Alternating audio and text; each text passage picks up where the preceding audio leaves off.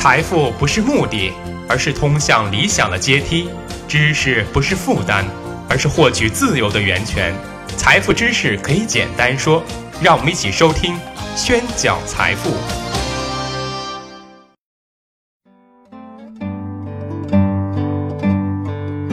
欢迎大家收听宣讲财富，我是张宣成。我相信啊，八零后的同学都看过一部很有名的好莱坞电影，叫做《蝴蝶效应》。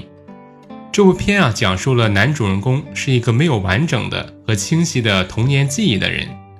对于没有童年记忆这件事，男主人公很困惑，于是啊，就请求心理医生帮助他找回童年。医生建议他用旅行的方式来放松自己，此外还建议他每天把发生的事情一件一件的记下来，这样会有助于他找回记忆。那么，在旅行和写日记的帮助下，进入大学的男主人公慢慢的意识到，这个方法真的可以帮助自己找回童年时期的记忆。但是，通过这些记忆，让他觉察到了自己很多的错误。主人公虽然找回了记忆，但并没有感觉到快乐，相反，越来越内疚。那么一次偶然的机会啊，他突然发现自己竟然可以通过日记穿越回过去的场景中。于是他一次次的穿越回去，试图改变当下犯的错误，而他对过去的每一次修正都带来了不一样的现在，而且损害呢更加严重了，事情变得越来越糟糕。日渐崩溃的男主人公在最后一次穿越中选择回到最初，自己将降生的那一刻，杀死了自己，结束了一切的未来。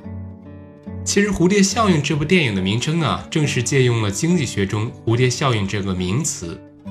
反映的主题都是说明起初条件十分微小的变化，经过不断的放大，对其未来的状态会造成极其巨大的影响。同时，这种影响是不可预测的。那么，蝴蝶效应这个理论最早是谁提出来的呢？是一个叫 Lawrence 的美国气象学家最早提出的。他根据大气运动的规律建立了一个著名的数学模型，叫做洛兹方程。他通过这个方程啊，总结出天气预报是无法预测的，因为方程式中条件最微小的差异都会导致天气预报的重大变化。他说，一只南美洲亚马逊的蝴蝶偶尔扇动几下翅膀，可能在两周后在美国的德克萨斯引起一场龙卷风。其原因在于蝴蝶扇动翅膀，导致其身边的空气发生变化，引起了细微的气流，而细微的气流呢，又引起了四周空气的变化或其他系统产生相应的变化，由此引起连锁反应，最终导致其他系统的极大变化。Lawrence 啊，把这种现象叫做蝴蝶效应，后来广泛用于经济学。我们今天总讲一句话，叫做“细节决定成败”。这句话就是蝴蝶效应的体现。因为一个微不足道的小事，或者改变人的一生。美国福特公司啊，名扬天下。可谁又能想到，当初创业时的福特本人，进入公司的敲门砖竟是捡废纸这个简单动作？那时候福特刚从大学毕业，他到一家汽车公司应聘，一同应聘的几个学历都比他高。在其他人面试时啊，福特感到没有希望了。可当他敲门进入董事长办公室时，发现地上有一张纸，他很自然地弯腰把它捡了起来，看了看，原来是一张废纸，就顺手把它扔进了垃圾桶。董事长对这一切看在眼里，没等福特递上简历，董事长就发出了应职邀请。这个让福特感到惊异的决定，实际上源于他那个不经意的动作。从此以后，福特开始了他辉煌之路，直到公司以他的名字命名，让福特汽车闻名天下。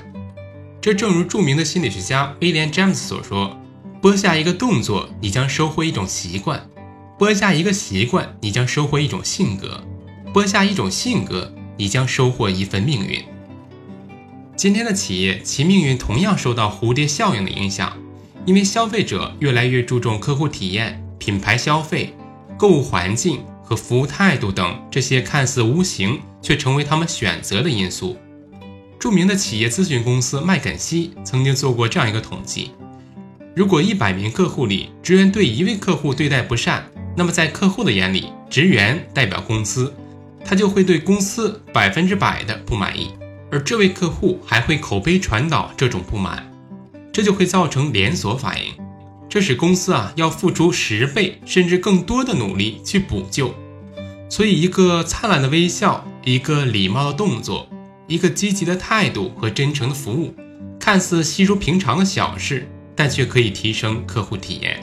可以触发到你意想不到的效果。蝴蝶以柔弱之躯，是否真的能引起龙卷风？我们无法通过科学手段去验证，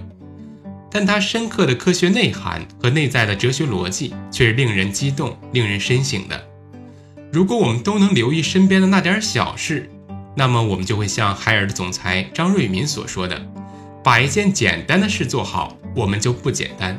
把一件平凡的事情做好，我们就不平凡。”谢谢大家收听，我是张宣成。